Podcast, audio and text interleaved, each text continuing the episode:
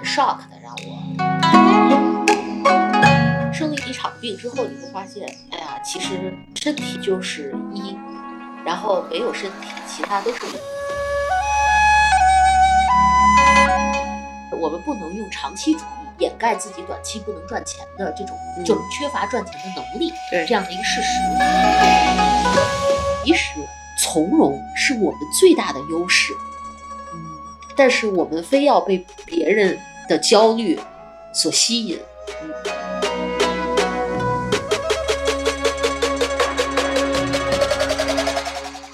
温柔一刀是一档刀法旗下关注新品牌、新营销的播客节目。刀法是全球品牌的营销智库，我们的使命是成就中国好品牌，带领走向全世界。做品牌找刀法。如果你是品牌人、营销人、广告人、创业者，并且想在品牌营销领域精进自己，欢迎添加刀法杠二零二二，咨询我们的两万家品牌操盘手俱乐部会员服务。Hello，大家好，欢迎来到温柔一刀。今天给大家录制一个特别版本。是在泰国普吉岛，我跟我又见到了我的老朋友美吉。上次是我开播客的第一期，其实就请到了美吉。一转眼快一年了吧，一年过去了，美吉跟大家打个招呼吧。Hello Hello，温柔一刀的听众们，大家好，我是张伟吉，然后也是温柔一刀的第一期的嘉宾，特别特别荣幸。因为温柔一刀现在的这个粉丝量好高啊，对，然后每一个粉丝可能都要去看一看首期，对吧？所以我的曝光率是不是很高？这个叫什么？抢占红利期？抢占红利，我是个沙发，对吧？嗯，对。我们这一期其实也没有想好什么主题，就录到哪儿是哪儿吧。然后美吉在泰国已经待了二十天了，我是前我是大前天来的，我这两天已经很嗨爆了。然后请问美吉这个二十天对泰国感想怎么样？哇，我觉得泰国太好了，主要是他刚才我我还在说，我说泰国满足了我的所有想象，当然我的想象力可能 比较有限，因为我觉得泰国有有山，对吧？你可以去清迈，然后有海，你可以来普吉，然后有自由，然后有阳光，然后有很多的异国风情，然后还有很多会说中文的中国人，这说中文的中国人 和那个。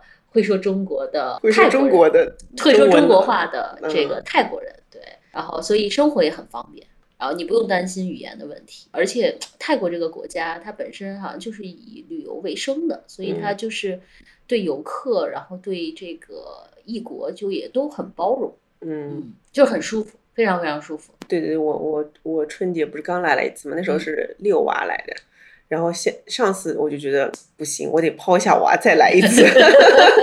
我我觉得这边就是让我觉得很自由，嗯，对，就是泰国那天咱咱们俩说，就特别适合姐妹淘来，嗯，对吧？然后其实你带娃来有带娃来的玩法，然后和老公来有和老公来的玩法。嗯，我觉得刀姐来了之后，这两天我又体验了不一样的和姐妹一起玩的玩法。对对对，就是上次带娃来，主要是去那个看什么，比如说他那个有什么 Night Safari，就是晚上的动物园啊，然后摸老虎屁股啊，对对对对，就是给宝宝玩，然后那个跟大象玩。但是呢，我那时就想说，一个人玩呢，有一些地方你是要去一去的，呃，因为因为我觉得它有点像是个平替版的，我觉得普吉岛是个平替版的拉斯维加斯。对，有一点儿，有一点儿。嗯，它就是某些东西还没有合合法，但马上要合法了。我也不方便在播客说太多。对对对对对对对。嗯，总之，我觉得普吉岛就是适合你一切出行场景，想和谁来，它都是一个非常好的选择。嗯、对，而且主要还很近吧。然后我不知道从上海飞过来多久，反正我们从北京飞过来，飞到普吉岛六个小时，飞到清迈四个小时，飞到曼谷也就四个小时。可能上海要更近一些。所以你这次为什么来泰国呢？因为我在疫情前最后一站就是泰国，然后就是普吉岛。疫情前最后一站，对，二零年的一月份，嗯，呃，那个春节嘛，就是疫情刚刚要开始的时候，然后那年正好我们是在泰国过春节，然后我跟我父母来的。嗯，然后记得特别清楚，就是也是在大年初四回的北京，然后回去之后就疫情了，然后一晃就是三年的时间。那我疫情前来泰国，为什么疫情后还再来泰国？有始有终嘛，就是好像是有这种执念在。对对对对对，就是很多时候就好像哎，生活需要你给自己一些仪式感。嗯，然后我以为你是来看多纳来的呢，原来你是为了来 什么叫什么溯源啊？对，就是叫给自己一个 closure。嗯，给自己一个 closure。我觉得就是疫情前大概最后一站是泰国，然后疫情放开了之后第一站，我觉得我还选泰国，可能意味着就是哎，我好像疫情前最后一站也是泰国，我突然想起来了，你可以你可以看一看。嗯，就是很多事情就是冥冥中的。其实我当时就像你说的，我其实就是也是来看多纳的。然后正好我老公他也有假，然后我们说那就来泰国。然后我我做些事儿吧，就喜欢归个因。然后一看，哎，疫情前我也是来的泰国。嗯，而且疫情前正好我是给多纳过完生日回去的。嗯，我们要不要介绍一下多纳是谁？好啊，好啊，多纳是一个长得很像彭于晏的男子。对，待会儿我可以把照片附在或者。简介上面，对对对，show notes 上面，对对对对对，他他和他的长相，就是他的性格和他的长相是完全不一样的。然后他他是叫泰国彭于晏，我每次都建议他，我说你应该做小红书啊，你应该做你自己的这个视频号。就多纳是美籍的一个也是客户吧，是是是，然后多年了，然后呃上次去美籍的私董会的时候，当时就看到这么一个帅哥，然后讲了一下自己在疫情什么海啸是吧？嗯，然后各种碰到自己的经历，然后仍然把这个团队什么团活过来了，没错没错。然后就觉得他，然后所以他现在算是。普吉这边还是他整个泰国最大的旅行社，呃，至少在整个泰国，他是疫情复苏之后，现在是头部。然后旅行社对普吉岛是一直都是最大的 number one 的行中游的这个供应商。对，一句话说就是多纳就是一个长得很像彭于晏的普吉的地头蛇。嗯，泰国也是很强，所以大家如果想来泰国呢，下次可以关注一下叫七家旅行。对，这边小小给大家种种草一下，我们继续讲多纳。对，我觉得多纳就是他身上有一种悲情创业者的味 道。多难听完说：“这是什么？怎么回事？怎么回事？对你，你不觉得吗？就是上次在在在我们我们在私董会的时候，然后他那时候是充满了悲情，对对对对对，这次看他还挺快乐。然后这次快乐嘛，因为因为大家都知道，整个疫情其实受打击最大的就是旅行行业嘛。嗯，然后我觉得其实很多时候人就是这样子，如果一棒子把你打倒了。”你反而也无所谓了，对吧？我就躺平就好了。怕就怕一次一次给你希望，而你刚站起来又给你打倒。我觉得多纳他和他的七家就是这样的一个情况。你简单说一下他经历了些什么？对对对，我觉得就是他，我我认识多纳的时候，其实他们刚刚从泰国的那个帆船事故当中，虽然不是他们的船，但是整个那个泰国就是应该是一六一七年的时候，一七年吧，泰国的帆船对泰国的旅游业影响非常大。当时是发生什么来着？就是有一艘船，游船。也是快艇，是沉了，沉了，然后就死了很多中国人。嗯，然后当时就大家就就不敢来嘛，然后对这个旅游业，然后我认识他的时候是在一八年，他们刚刚从整个的帆船事故当中就是爬出爬出来，嗯，然后开始准备这个复苏，其实就跟现在很像，就开始准备复苏，然后迎接。当时我刚刚开始筹办我的私董会，嗯，然后我当时对九十里私董会，然后当时就是全国招生嘛，然后他。他的之前的有一个合伙人听过我在一个创业营的分享，嗯，然后就推荐他来。我记得特别清楚，就是他从普吉特意飞到北京来接受我的面试。然后我记得我推开门，看到一个背着双肩背、长得特别像彭于晏的一个风尘怎么办？暴露我们俩是颜狗的 事实。然后我当时第一反应就是：哇，这个人不用面了，肯定就是他。哎，你这样会显得你的这个九七思维很不专业，好吗？你确定要这么讲吗？对，然后，然后我就跟他聊，然后他就在给我讲他的那个创业故事啊。然后他们是从一个三线的小城赣州啊，整个的团多纳是江西赣州人，嗯，然后从这个小的小的县城起家，然后做旅游，然后他把以前是申花队的，对对对对对对，踢球的上海申花的踢球的，对。他自己很有意思，我觉得接下来以后叫他自己来，对对对，你先你先随便说说，我先随便说说，就说说我在台，然后我觉得他。就是我当时觉得这个这个创始人非常，就是当然就是这个颜值是一方面啊，我们还是要看创创业。颜值是开玩笑的朋友们。对对对对，颜值我我们是很认真的组织，我们是一个很认真的组织。然后我当时就觉得他能够在一个三线把一个团队，然后这些人很多人其实都没有出过国，嗯，然后把一个在出国旅行的这件事情，嗯，然后做得非常好。并且他的核心团队跟了他已经三四年的时间，在一八年的时候，然后我觉得这个人身上就是他虽然学历不太不太强，因为他是踢球的。嗯，我说哇，那这个人领导力一定很强，所以就迸发了很想了解他的这样的一个。美籍这个私私总会专门做的就是以人才为核心，领导力的，就是他跟别的私总会的差异化最的点就是是从人人才出发的。是的，是的，是的，就我们更我 focus。我帮你解释一下，因为怕大家也不知道。你做的是哪个对。对对对对。然后，所以，所以在那个时候，就是我就我就觉得他应该是个蛮有潜力的一个创始人，嗯所以就把他拉到了我的这个社群里来。然后，在我的社群里面的第一年，也迎来了整个七家的最高峰，就是他的高光时刻，就是一九年，他们做到普吉岛的 number one，然后做到整个泰国的第三名，就是这个 number one 是以什么为衡量标准？呃，接待中国，呃，就是接待中国自由行的人数旅行，对旅哦客的人数，哦嗯，最多的。然后，呃，因为他们当时在普吉的各条线路，尤其是来普吉岛都是坐船嘛，他们嗯是主要是手上有很多艘船，其实都是他们在运营的。然后一九年带着我的团队来普吉岛团建，然后跟多纳的团队一起，然后我们有了很深度的交流。然后紧接着就疫情了嘛，然后疫情。刚开始的时候，其实谁也没想到疫情会这么长时间，所以多纳那时候还蛮保守的，他就是相当于把国内的团队裁了一点点，但泰国的团队还是保留，觉得可能会那什么。结果过了有大概三个月，发现这个势头不太对嗯，啊、所以他就开始这时候是二零年还是一九年？二零年，哦二零年了，二零年大概六月份左右，他就发现不太对，然后就嗯把泰国的团队就全部都裁掉，嗯，然后带着家人就回到了国内。啊，然后开始转型，开始转型，就开始了他三年疫情的悲情创业史。然后就是他在这个过程，长话短说，就是他在这个过程当中，就是刚刚把西北线，他带着他的团队，刚刚把西北线说做国内吧，走西北线，然后嗯做到一个单条线路的头部。哎但是国内疫情不是封封城吗？二零年的时候其实还好，哦二零年下半年其实还 OK 嘛我记。得二零年北京好像是封了一二段二。零年的时候，就是相当于我们应该是六七八月份到十月份有那么几个月，嗯，好像大家看到了是不是有一点点那个放开的迹象，所以他当时就去做西北游，结果刚一起来。然后紧接着就是新疆疫情，还是这个西北疫情，然后夸叽一下就不能做了，然后他就带着团队又退回到赣州，然后开始做露营，啊，大家也知道知道，其实二二年露营是最火的，但是他们悲催的就在于他们早了一点点，他们嗯二一年做的嗯，然后结果二一年又是疫情，然后就是疫情这个整个的露营做的也不是非常好，所以就是带着团队几次转型，然后都是被疫情给打压，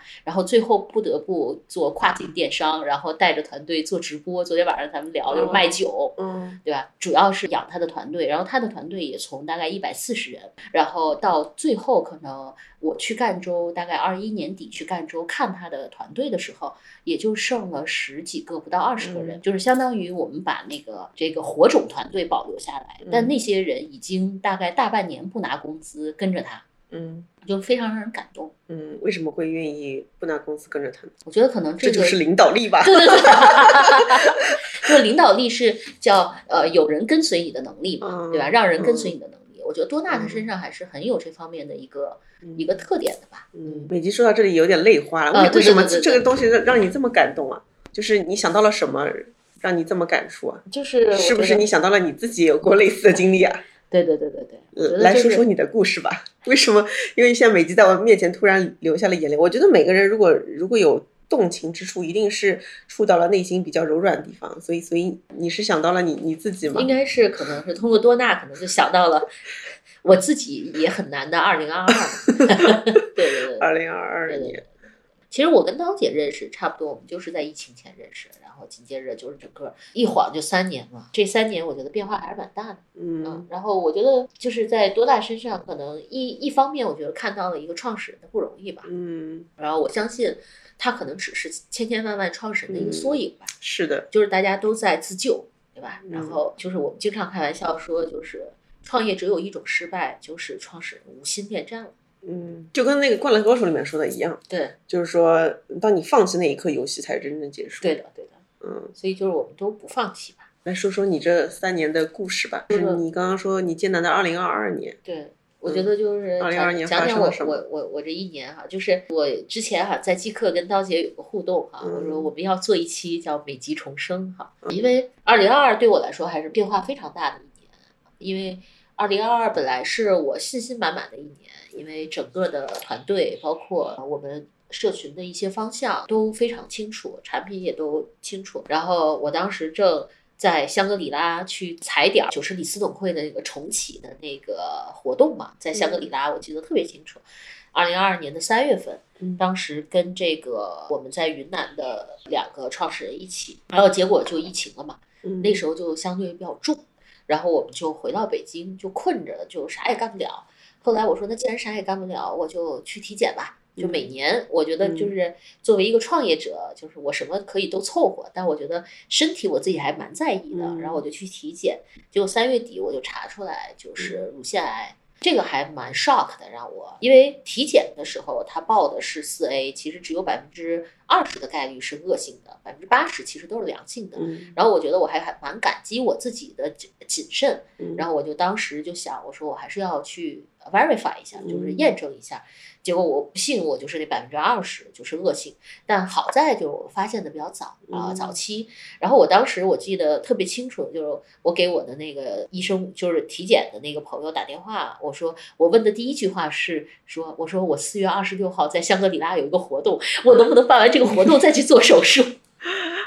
然后理解这种心情。对对对，然后当时我那个朋友都惊呆了，他说你想什么呢，伟杰？他说这你你你现在就是啥也不要想了，就赶紧做手术。所以我是三月二十五号发现的，然后四月十号我就哎，你说说你当时发现以后的这几天或者一个礼拜，你还记得你是什么心情吗？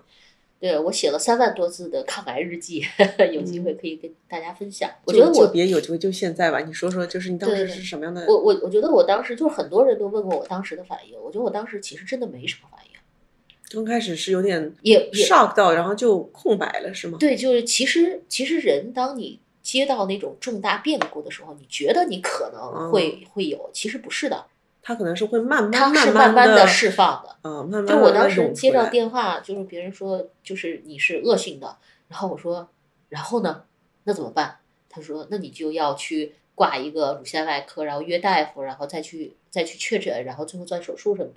然后我觉得就是在当时，我我我就跟我老公说了，因为他在睡觉嘛，睡午觉，我说我那个穿刺结果出来了，是恶性的。然后我老公说啊，那代表什么？我说代表癌症，对，代表乳腺癌。就是当时我但还是初期对吧？对对对，就是当但当时我是完全不懂的。嗯，那当当然就是听到癌这个对听到癌症还是觉得很很可害怕，嗯，对，但我觉得可能靠着我为数不多的医学知识，我觉得可能啊，乳腺癌发病率挺高，治愈率也挺高。嗯那先不用去想这些。然后我记得当时我第一个先是跟我的这个好朋友说了，就就是创始人的一个朋友，就是因为我们马上不是四月份要在香格里拉办活动嘛，那如果那我可能就办不了了，我就跟他们说了，结果他们就很惊讶，嗯，然后当时是海格管家的创始人梦雅嘛，然后他就给我打电话，嗯，结果他打电话他就哭了。嗯然后我其实还什么事儿没有，结果嗯他就一下子就哭了。嗯然后那个时候已经我知道消息已经大概有五六个小时了吧。然后他哭，我其实才哭的。那是我我记得特别清楚的第一次开始第一次哭。你说害怕吗？我觉得一点都不害怕。然后我当时和我老公当时想的就是说，我老公说了一句话说：“哎呀，过去的二十年咱们过得挺精彩的。”嗯，就是，对我觉得他是一种另类的安慰人，对吧？没有，我觉得这句话听起来非常非常 sweet，它里面包含了很多很多的信息在里面。它一方面是在安慰你，一方面它又是在说，就是你没有什么遗憾。对，其实嗯就是就就就是他说我们过去二十年过得非常精彩，嗯，然后我然后我说 I have nothing to lose，就是这种感觉，嗯。然后一下子你就会觉得还蛮释然，然后剩下的就是开始去，因为我自己就是做人才的嘛，嗯 然后我就用我自己的老本行，对吧？马上去 Google 这个百度专家，嗯，然后找朋友，我以找到你的猎头库、专家库，说里面哪个先是对我我我其实就是先先先去筛嘛，就国嗯内的在乳腺领域的顶级的专家，先是嗯顶级的医院，嗯然后再是顶级的专家，嗯然后再去看我的人脉能找到哪些专家。我觉得基本上跟我们 给创始人挑选高管其实是一个逻辑。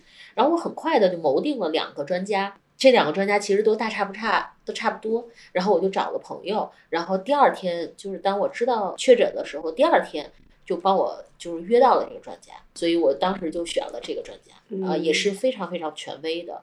然后我自己是觉得就是说这事儿就跟你找顾问一样，你信他，你就把自己交给他，然后剩下的你就他让你干嘛你干嘛就好了。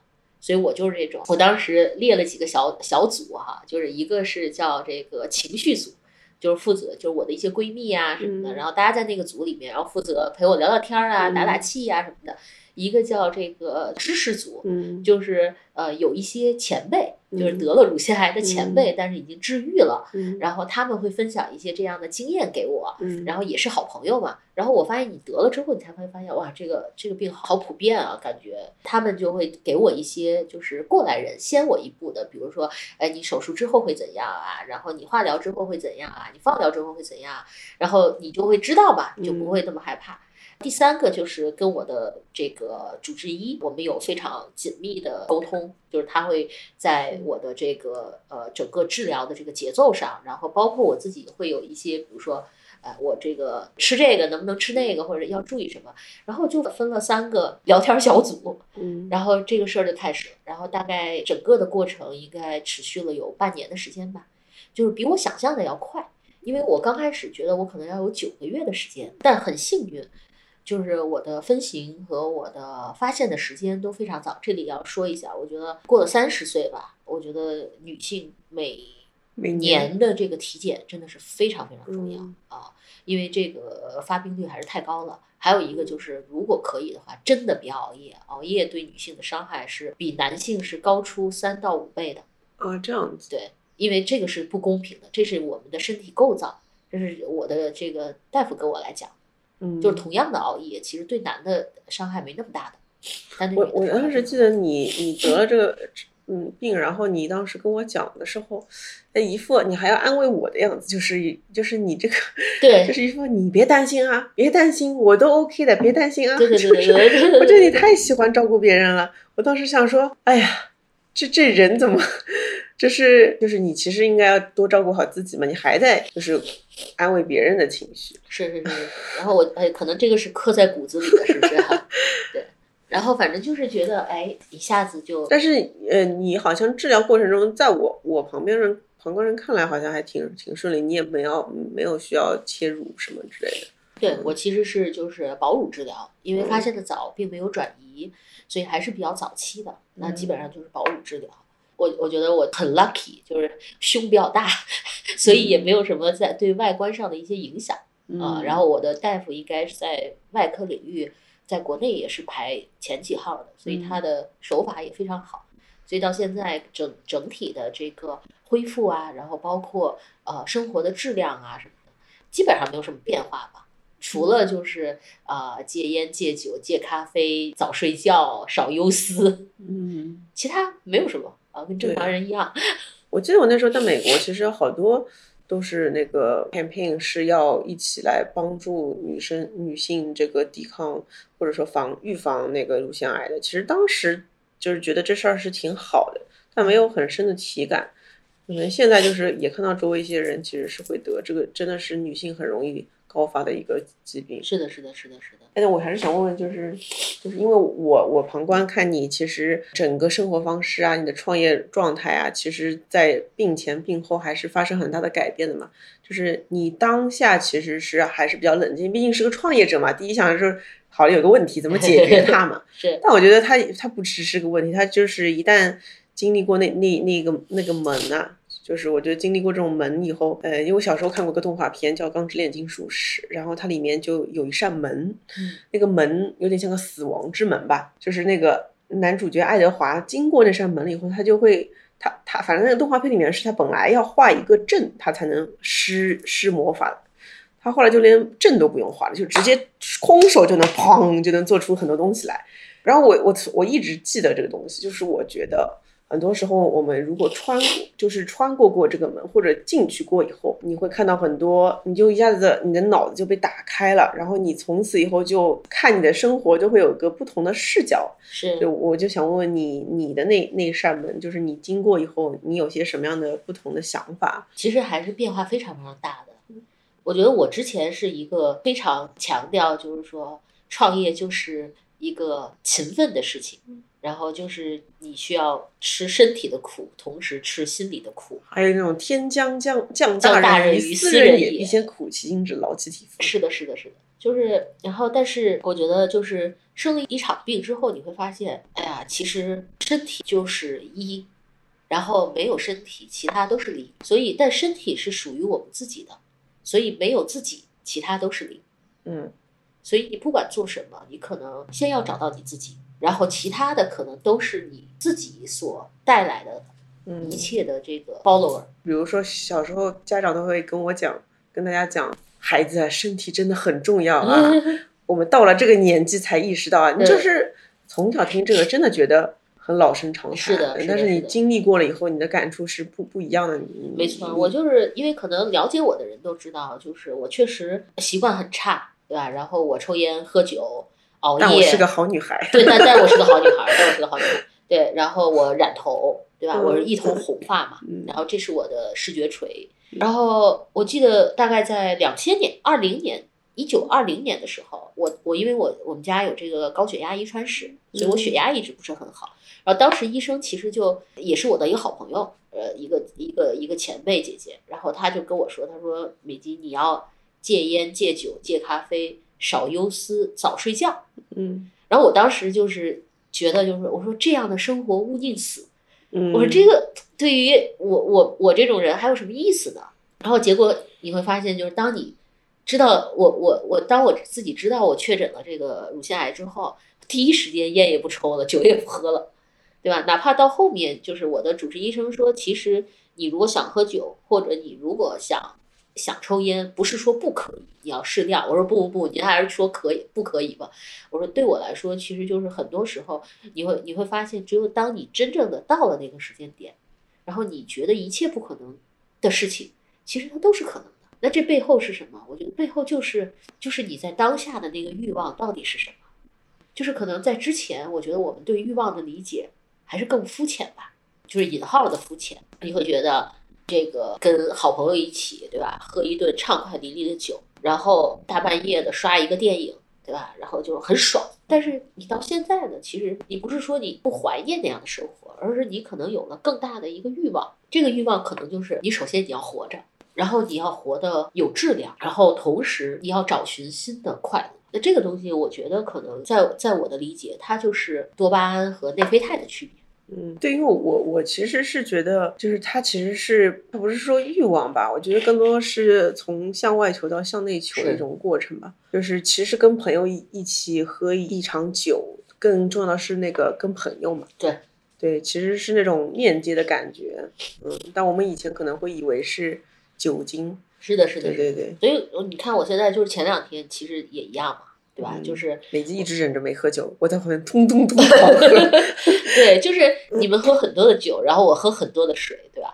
然后我我我现在有一个新的技能，就是能把水喝出酒的感觉。嗯，对对对，他他的确可以不饮自嗨。对对对，很厉害。对，所以我觉得这就是这就是人生吧，就是你你每一个阶段，然后你会有你会有一些失去，但是你也有一些新的得到。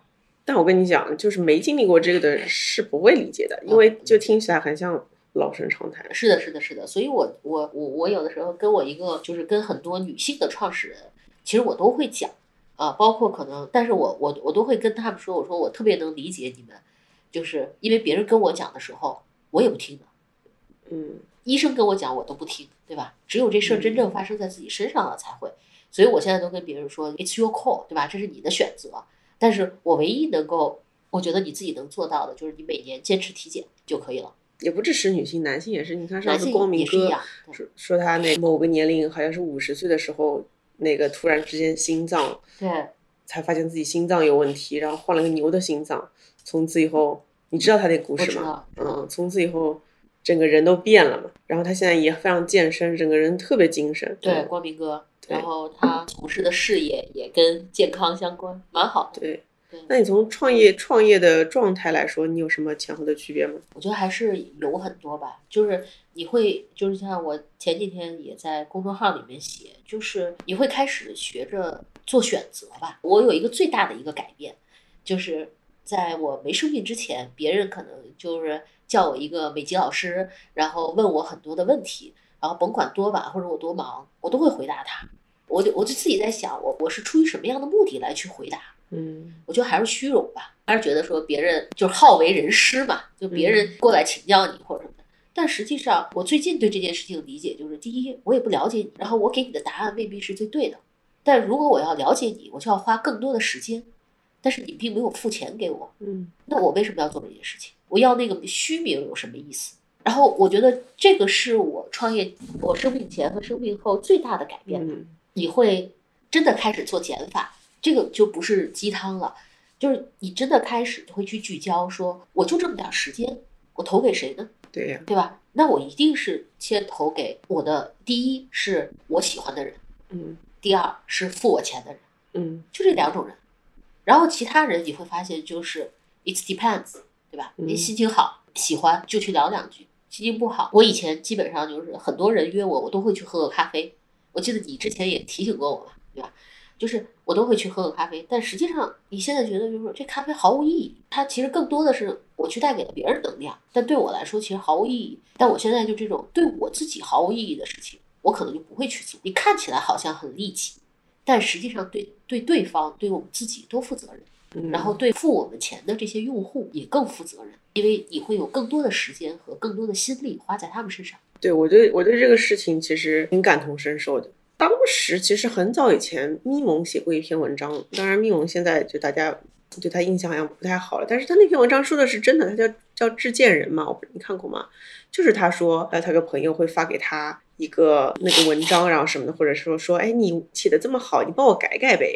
他就说致见人，就是我写的好，我就要帮你改呀、对对对对对对对，就是我其实觉得他那个洞察抓的是很准的，是的，是的，是的，而且就是我不知道这个帽子是不是扣的有点太大了，但是咱们东亚人民其实都是有一点这种，呃，从小就被说是你要多多帮别人啊，你有负这个整个民族都是讨好型人格，我我也是的，就是刚开始创业的时候，别人过来，而且你一方面想要好像有点想要证明自己，是是是嗯证明自己我是可以帮你解决问题的，一方面又觉得辜负了人家也不太好。是就这么白白的消耗了自己的生命，然后是的，贡献给别人，然后到后面自己到底积累的是什么呢？好像也就你说的那种虚名吧。是嗯我我觉得就是这个是我自己，如果说我的变化的话，对创业在在我我的创业事情当中，我觉得这是最大的一个变化。就是我现在，我我以前就像你说的，我觉得我以前其实不太好意思拒绝别人，因为创业圈本身就很小，大家抬头不见低头见的，然后而且都是朋友 refer 过来的。然后你说你你一过去一来一回就得花仨小时，对吧？那你说这仨小时我是收他钱还是不收他钱？他给我个万八千的，我也觉得亏。他自己可能也觉得说，哇，那朋友介绍的，就我都请你吃个饭了，对吧？但我又不缺他那顿饭，对吧？所以就很多时候就是你你会你会发现，就是你自己其实是很委屈的，嗯，但是你做了，这就是特别典型的道德表行为。你你你这个自我批判的特别狠。对，然后我就觉得，然后我我我现在就特别干脆，我觉得就是，呃，别人比如说美吉，我想约你吃个饭，我的会员我就会去，然后不是我的会员，我就说我就会问他，特别简，我说什么事儿嗯啊？然后你要你要问什么问题，你先你先写下来，我能不能帮到你，对吧？我帮不到你，或者我根本没兴趣这个问题，我们不用吃这个饭。然后如果说有一些实在推不掉的，我就说，那咱们先通个电话吧，你也别见面，因为北京也知道见面交通成本非常高。对对对，我觉得你说的这特别对，就是我但凡两次没好意思直接拒绝的那种见面，我今年这样的见面就只有两次。是觉得人家好像抬头也挺大的，人家也过来要说虚心跟你交流一下，然后推了几次推不掉，但凡这样见面的，后面都后悔的要死。是的，是的，是的，是的，因为其实你最后发现啊，就是你会发现，就是说很多时候你就是，尤其是我们这些做土币的，你其实你会发现，你最终你合的还是那个人，然后大家合的还是价值观，嗯，所以很很多时候最关键在于筛选。对是在于筛选，因为我们其实做的就是个筛选的服务，对，所以其实对方如果他不是他不认可筛选，你们本质就是有差异的。对的，这就已经被筛掉了。是的，所以我我然后 哎，你刚刚说那句话太好了，我我我我要我要停一下，就是你说的那个，对我们本质做的事情就是筛选，因为很多人信任我们或者信任我们推荐的，信任我们的服务、我们的产品、我们的内容，都是因为觉得这信息量太大了，然后其他地方鱼龙混杂，在你这儿觉得你是一个有标准、有你的选择的人。没错，那么，所以如果在我们这儿不筛选的话，那更是不能给到好的筛选东西给到你的用户和客户了。没错，其实这个这个是非常对的，就是我们其实更多的，我就经常讲，我觉得我们不是卖信息的，我们其实是卖信任的。但信任背后其实是什么？信任背后就是你在去帮助这些人减少他们决策的成本和对对时间。对对对，是是是，对吧？然后别人为你付钱，其实买的是他们自己的时间和决策质量，然后我们赚的就是这个钱。对，所以这样的话，你其实你会发现说，很多人其实他根本不 care 决策质量的，他也不 care 他的时间。那这种人，我们其实一开始就不要选。我觉得你说的太有道理了。所以其实，嗯，就是如果说我们看清了这个，就是筛选其实是我们的核心的话，就要倒推出来几个事情。我就是联想到啊，就第一个其实就是你的筛选标准是什么，就是你肯定是你的品控标准。是的，第二个是你一定是你有的你的筛选还有一个叫价值观的维度是，，就是什么样的人、什么样的东西，你是跟你是不同频的，因为能量其实都是能感受到嗯同频的嘛。然后还有就第三个，你的筛选流程是什么？就是我最近因为也深有深有感触嘛。那如果如果说我们把这个事情想得很明白的话，我突然开始走理性脑了哈。那想得很明白的话，其实你很多事情都会很轻松，你就更容易去 say no 了。其实就是我现在觉得人和人的欢乐并不相通嘛咱们是越来越多的一个个圈层，我们可能各自是一个圈圈层的圈主啊，那，圈层的核心也不是说你比其他人厉害什么，而是大家知道你就像那个人民广场的那根杆子一样啊，在你周围的人都是那个频道的，和都是有这样的标准，所以大家就能找到你这根杆子，就能找到这群人。我觉得如果说这样的话，所以我们更是要做好这根杆子，就是我们有自己的筛选标准。对，但如果说我们讨好型人格的话。那完了，就整个我们的业务，或者说我们一旦降降低我们自己的标准的时候，人家就会觉得那你就不可信了。是的，是的，是的。其实我自己就是最近，我们也是一直在梳理我们的这个用户画像，或者说我们到底服务的是怎样一群。我觉得这个问题其实就回到我曾经一直在去思考的一个问题，嗯叫就是企业家和老板到底有什么区别？因为我我经常讲，就是我们是去服务未来的企业家的。嗯那好，那企业家和老板有啥区别呢？然后我就在厦门出差的时候，跟福建的一个引号的老板，他其实是我的会员，他是我认为最有文化的老板。然后我我就去问他，我说企业家和老板到底有什么区别？他说，哎，其实没区别，都是在场上进球的球员，只是进球的姿势不同而已。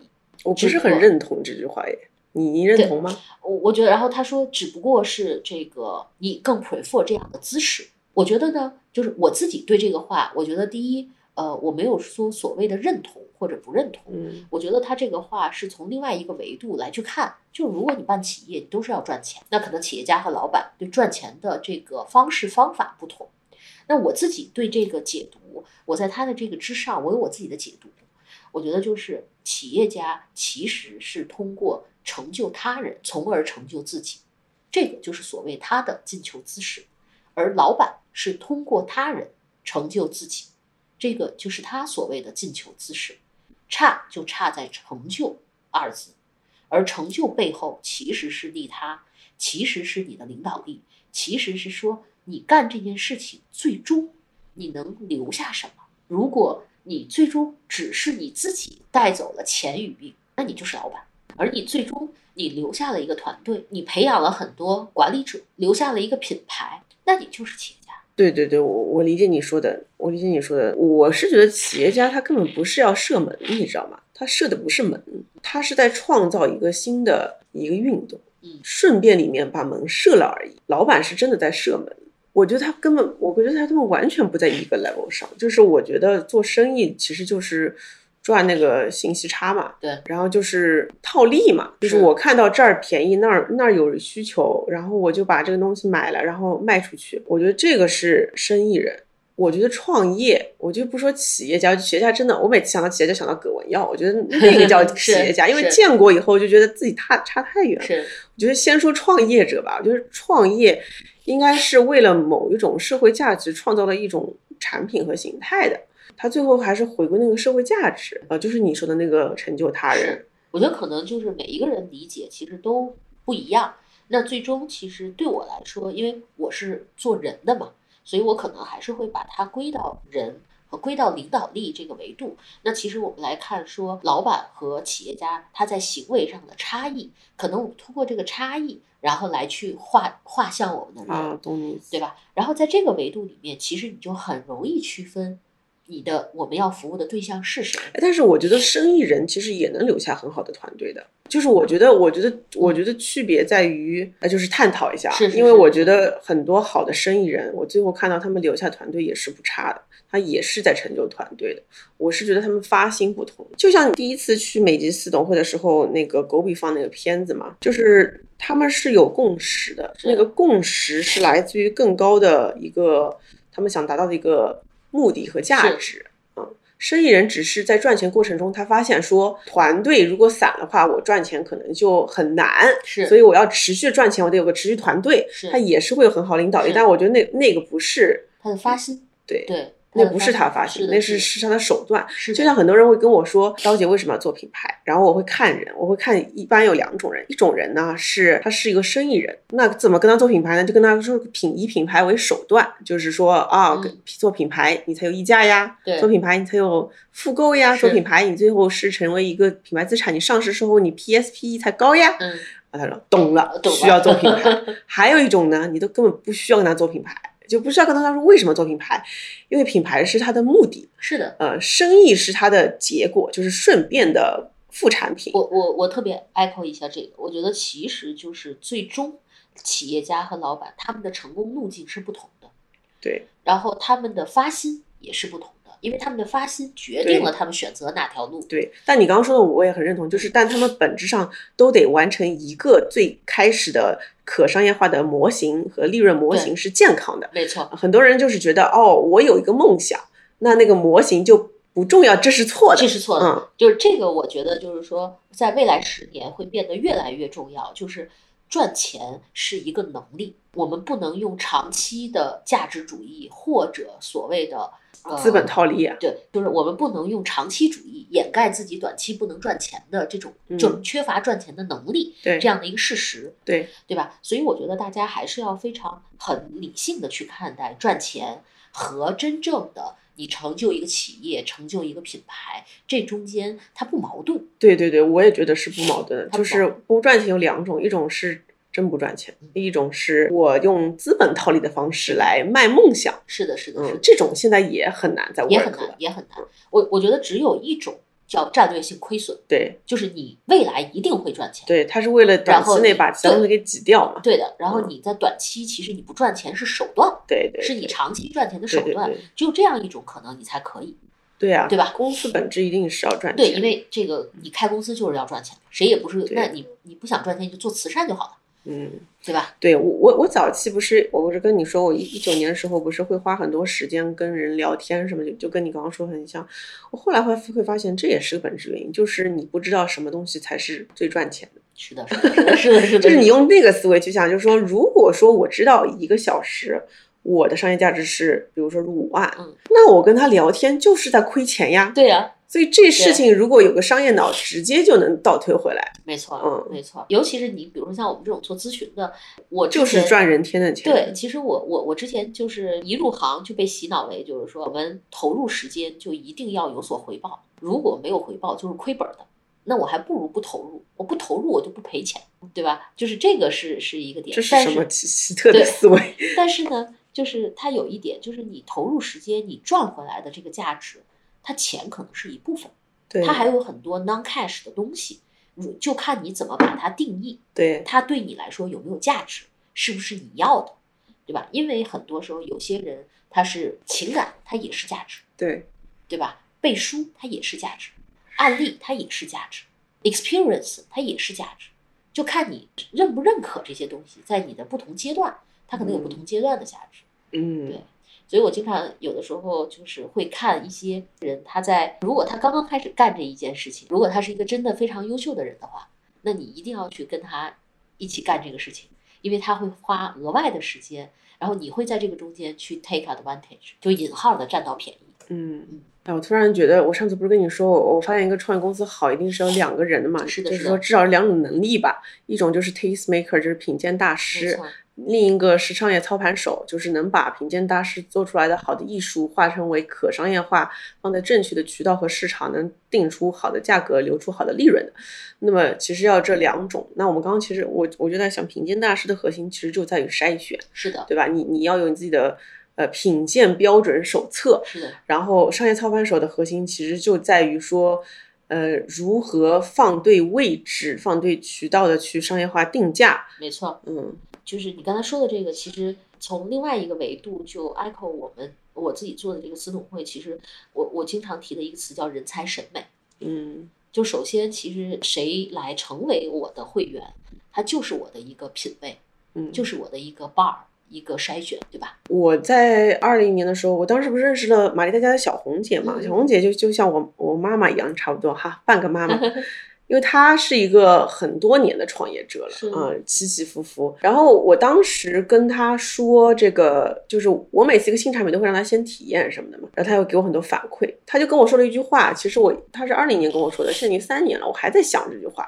就是因为每年再看下这句话，你理解不同，他就说，他说刀姐，等你价值观再清晰一点，你会更知道一些事情。我觉得你的生病给你来说，其实是一种让你更加看清楚自己的过程嘛。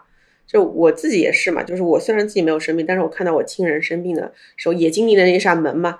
然后我至今也是觉得，我还在一个，呃包括生孩子，也会发现自己的价值观越来越清晰。就是清晰到什么程度呢？清晰到你到底为什么在做这些事情，然后和你要筛选的人到底是什么一群人。我会用很多的文档化把它给记录下来。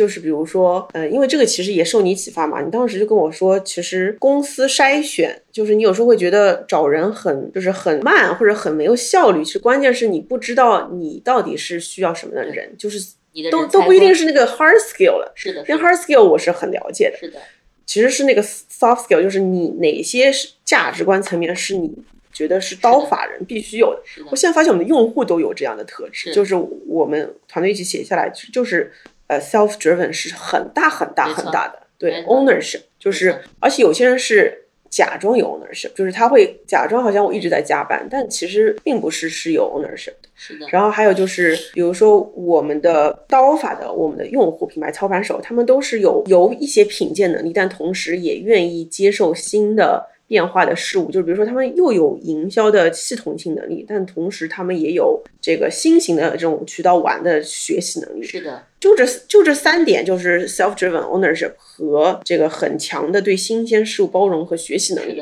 就组成了我们公司和我们用户。所以我现在都是在想，以后我要招用户的时候，我都应该把这些东西直接说出来。我说，是的，我们的人都是这样的，如果你是不是，你就别来了。对的，因为你这来了，你也对我也不满意，你 可能会觉得，呃，很多东西要要我喂养给他，喂给他说，哎，你怎么没有足够的培训啊？我们已经有培训，但还有些人就是伸手党，或者用户会说你或者大量需要你的情绪价值，对对吧哦，对对，还有第四个就是耐耐操，对对对就是 resilience 对对对韧对韧性，韧性，对，所以我觉得，如果我们能够定义清楚自己是一个 taste maker，是个筛选者的话，其实就是像得到他们做的很大的那个品控手册、标准化手册，这个是非常非常重要的。是的，就我现在我的合伙人，他其实就在帮我们做这些事情。就是过去其实我觉得我跟你都，我们其实都是品鉴大师嘛。但这事儿不能让你合伙人做，这就是你该做的事儿呀。我我我们共同啊，啊，就是就是他引导你做，其实他在框架，啊他在他就是你所有的 brochure，就是所谓的手册，其实都是个标准化的过程，或者叫可视化的过程。而这个东西其实背后还是需要有强大的条理性、结构性、逻辑啊性。这个不是我擅长的。对对，他可以引导你，它是引导，嗯然后我来往里面就是你输不知道自己知道，对对对对对，e exactly。所以就是我是我我经常说，我说我是个艺术家，就是很多东西其实是在我的骨子里了。嗯比如我是如何看人的，我是如何定义的。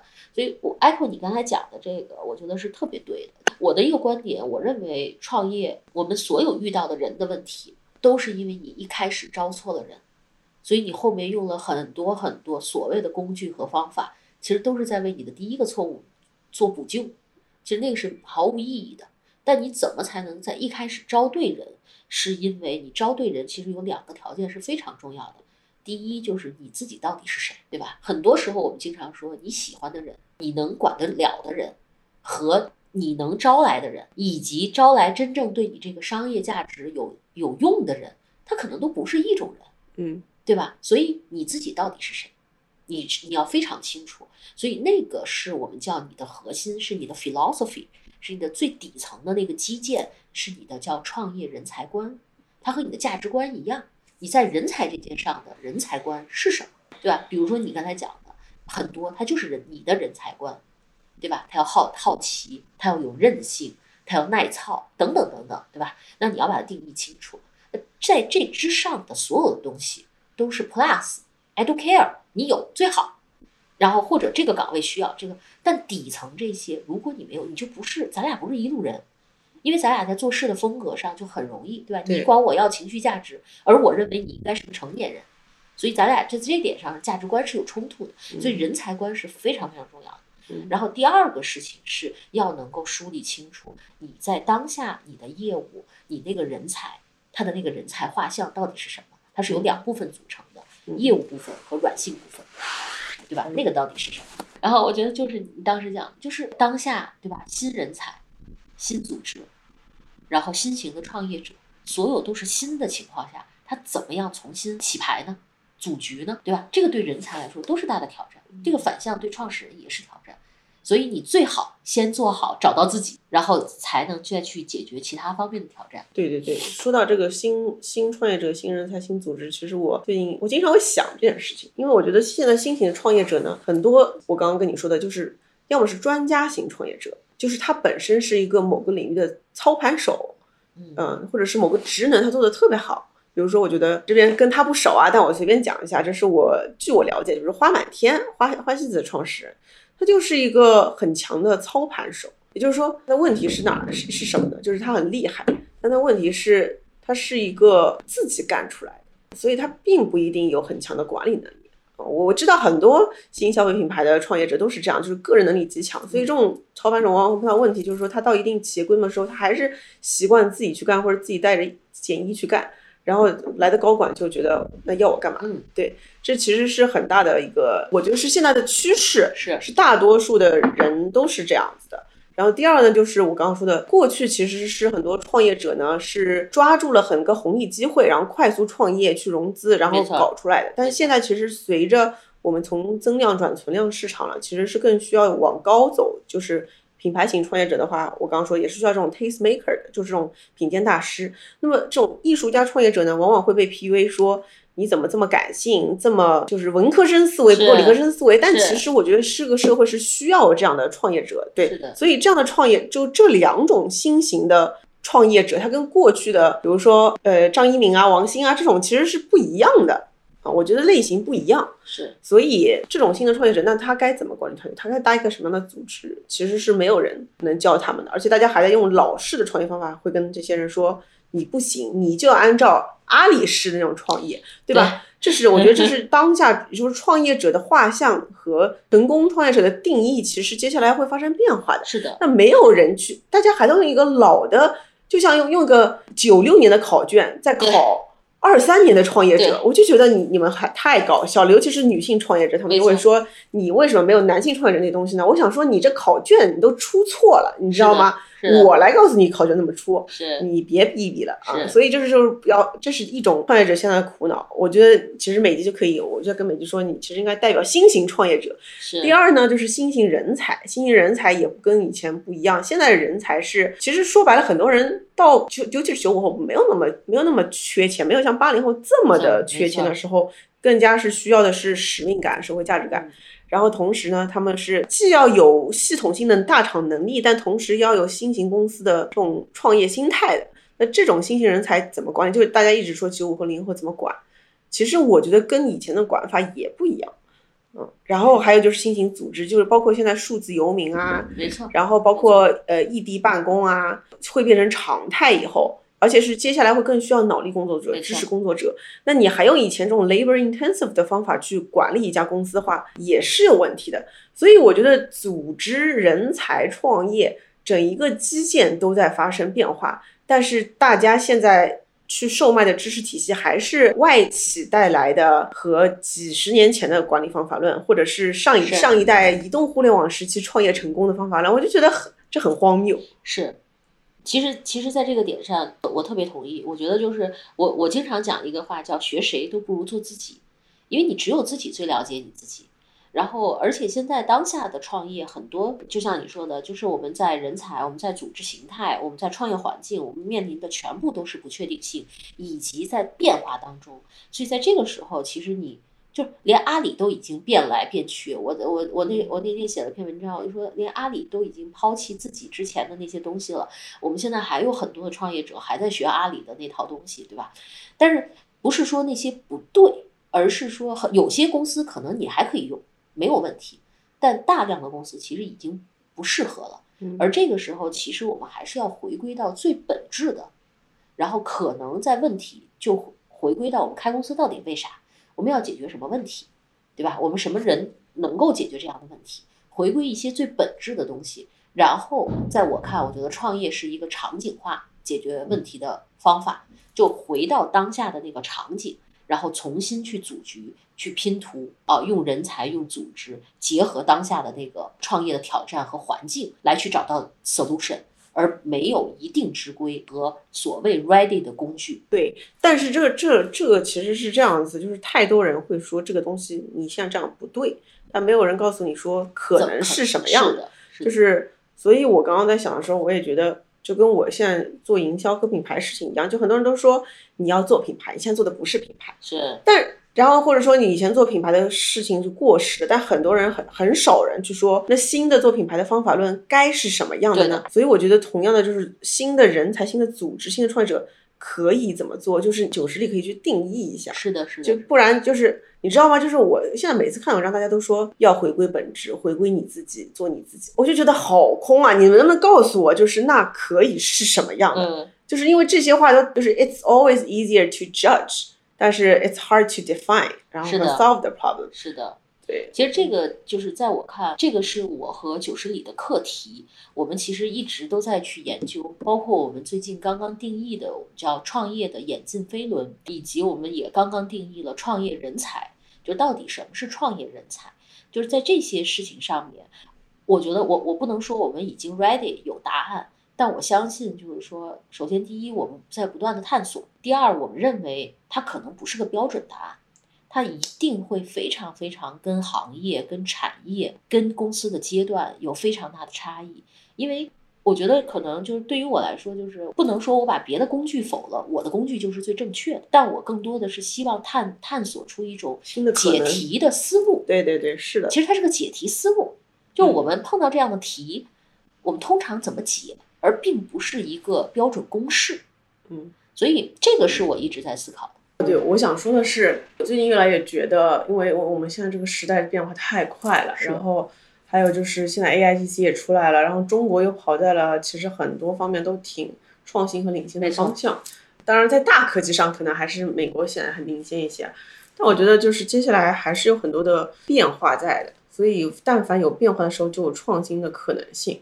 所以，我现在是非常相信，就是是江南春上次跟我讲了，我非常认同。就是我就回到刚刚说老板和创业者的区别，我觉得创创业者核心还是应该还是可以去做一个创新的方式，用不停用创新的方式去创造更多的好的价值。对，是，我觉得就是那天我见了一个从美国回来的一个创始人，他跟我说了个问题，他就说，他说说中国的很多创业在其实都是在 copy 嘛，就是。突然自己做了一件全新的事情，从大的市场上，其实大家也很 question，就说这事儿别人没有人做，全球都没有人做，然后 Why you？然后他又觉得非常就没有对标就很没安全感。对，就就他说，难道是都是抄习惯了吗？然后就是很很很有意思。我觉得其实是这样，就是在很多事情上，觉得做自己是一个非常需要有勇气，而且需要真的是它是个孤独的事情。对，嗯，对呀，因为你一点安全感都没有，就是是的，大家都会说啊，你 benchmark 谁啊？那他有对标的话。就等于说你要创，现在就是就是说你说的是一个大家要创造共识的基础是已经有成功验证了，没错。但是但凡有成功验证，你还叫个屁的创业？对啊，是的，是的，是的，是的，就是不算是创新的，更多是说复制嘛。所以要敢于能打破这个思维，其实还真真是挺需要自己的能力。那我觉得那怎么才能真正的做自己呢？其实还是要有很多向内向内寻找力量的，情况，但但其实就是说，我觉得这件事情为什么难呢？是因为因为我最近也也不是养养宝宝嘛，也在考虑考虑很多育儿的这个方式。但是这个真的是环境造人，因为我们过去教育都是说，呃，你要 behave，你要乖，是的，你要听话。然后然后上上一辈或者老人他们教育的方式都会说是你这样，你看他多不开心啊！你看这叔叔都都都生气了，你快点乖乖哦。嗯，就是你。我现听到这语言里面都听到的是你这样做别人会不开心的，所以你不能这么做。他已经洗脑洗到骨子里面去了，就你你上来就觉得如果别人不开心，我是不能做做这么做的。然后，但是我们现在不是也很多人在做那个有一些国际学校啊什么的嘛？他一开始的教育就是说。感知你的情绪，嗯，因为其实我们大多人其实是已经感知不到自己的身体啊，或者我们的愤怒啊，我们的愤怒可能会马上用应激状态去表现出来。比如说有些人是 fight，有些人是 flight 嘛，要么逃，要么要么攻，我肯定是攻的那个，你知道我的应激状态。但是当你能感知到自己，呃，然后能够跟自己链接的时候，你开始向内求力量的时候，因为你发现每个人心里其实都是一个宝藏。啊！但是我们每个人都觉得自己很穷，是因为我们每个人都在向外讨饭。就是你做，就是一个我上次刚跟李毅说完，就是坐在金矿上面向别人讨饭。没错。然后越讨越穷。是。所以我觉得，哎，我有时候在想，真的，如果今天不做刀法的话，我可能会去做什么？真的是要做心灵教练。嗯。就是帮助大家向内去求。这玩意儿真真是现在是很难赚钱，但是 真的，我觉得如果不不把这个问题解决，怎么让大家做自己？是的，不做自己怎么有真正的创新？是的，是的。然后怎么有使命？那个使命都是包装给投资人听的了。对的，其实都是向外求。其实是是是真的是产生出来的，产生出来的。那你难道要指望大家每个人都是经历一次？死亡之门才开始向内求吗？那每个人经历这个的年份都不一样，有些人可能很晚，有些人很早。没错，没错。所以就是我其实，在应该是今年，就是今年初吧，就是疫情刚刚放开的时候，小小的焦虑了一阵子，因为我觉得我还是很 lucky，对吧？在我生病的时候，其实全国人民大家这个都很 slow，都 slow down 下来，其实你没觉得你错过了什么。然后，但是确实在今年刚刚放开的时候，那段时间其实是还真的蛮让我焦虑的，因为我每天就是你你你从十二个小时到十四个小时工作，变成到四到八个小时工作的时候，你自己的这种状态你是很苛责的，因为别人都在十二个小时到十四个小时工作。然后当时我其实啊有过一小段，就是非常非常慌，就是觉得说，哎呀，靠，别人要追上我了怎么办？这么多人涌进来，他们要做的这个怎么怎么办？对，就是我我我我就是我真的是很慌张那个时候。然后我记得就是当时我忘了是我老公还是安妮还是和社群里那个一个呃唐宁也是我十佳英语的 CEO，他也搞国际教育的。然后我们在聊的时候，就突然说，他说：“哎，他说你有没有发现，其实从容是我们最大的优势，嗯，但是我们非要被别人的焦虑。”所吸引，嗯就想去做那件事情，但实际上就是，我觉得我之所以这些创始人喜欢跟我聊天，或者喜欢愿意来接受我的服务，可能就是因为我可能从容吧，更在做自己。嗯，然后如果我真的是像别人一样，比如说去搞了流量，搞了转化，然后然后呃做了这个就是对比伤害，搞了焦虑，可能就不是我了。嗯，我我理解你说的，对我我也有过同样的焦虑。上次是跟谁在播客上，我们就在说这个事情，就是你一旦停下来了，你就非常担心。对，哎，这也是一种惯性思维，我真的很讨厌这个思维。是，我要跟我的心理咨询师聊过这个问题，我说，呃，我说实话，我这一两年也也基本是算是我以前是。一百一百八十码，就是你遇见我，你是二零年认识我，你认识我这三年，我基本都是呃在开慢车，嗯，然后其实也也是挺焦虑。你看我现在生完孩子，现在状态是不是跟我之前刚认识我时候完全不一样？不一样。然后我前两天去一个峰会的时候，别人还跟我说：“刀姐，你这一一年都没怎么见到你了，你这休假休的这个是不是社群也该散了呀？” 我心里在想，你真不知道，我这这一年我躺平了以后，我们的利润都是往上走的，是的，都是往上走的，就是大家只会被那种热闹给吸引，嗯，然后其实不知道，就是其实真正的后面发生的事情是什么。对，但我觉得其实这里面也有几个因素，就是还是能不能抓住这个核心的点。我觉得，因为我上次跟酸奶哥聊，我说，哎，你看我接下来我想要。什么三天三两天直见三天拈花啊？你觉得会不会给业务带来一些问题啊？然后呃，三奶就跟我说嘛，他他想的很清楚，他说，你看，首先我们是不是在一个现在非常 highly competitive 的大赛道？嗯，他说也不是，对吧？其次，我们这个东西到底核心拼的竞争力是什么？我们的其实是我们的知识供应链啊，是我们的内容供应链啊，和你的筛选标准是这样。那其实这个是很多要靠你的心力的，是的。那你反而休假是在维持你这个心力啊，然后且现在又不是说你要快速，你忙起来就能抢市场，你又不是在一个这样。对的，对的。那其实是这么多年来我们被洗脑说不勤奋就不是个好宝宝的，对对对对对这种洗脑，没错没错。所以把它想清楚以后，其实就不会，反而有很多人。就是说，他们会觉得你该勤奋，你不勤奋，你是不是就在放弃的时候？是，你可以反 PUA 他们说，对的，你这么勤奋，你图什么呢？你图你急着去上市吗？现在上市上得去吗？没错，没错。还有特你说的这个就是特别同感。我昨天写了一篇文章，叫一个一个创始人如果连休二十天，公司会怎么样？然后我这次四月份我出来的二十天，就是我们四月份其实是我们所有历年来营收最好的一个月啊，是吗？然后我休了二十天。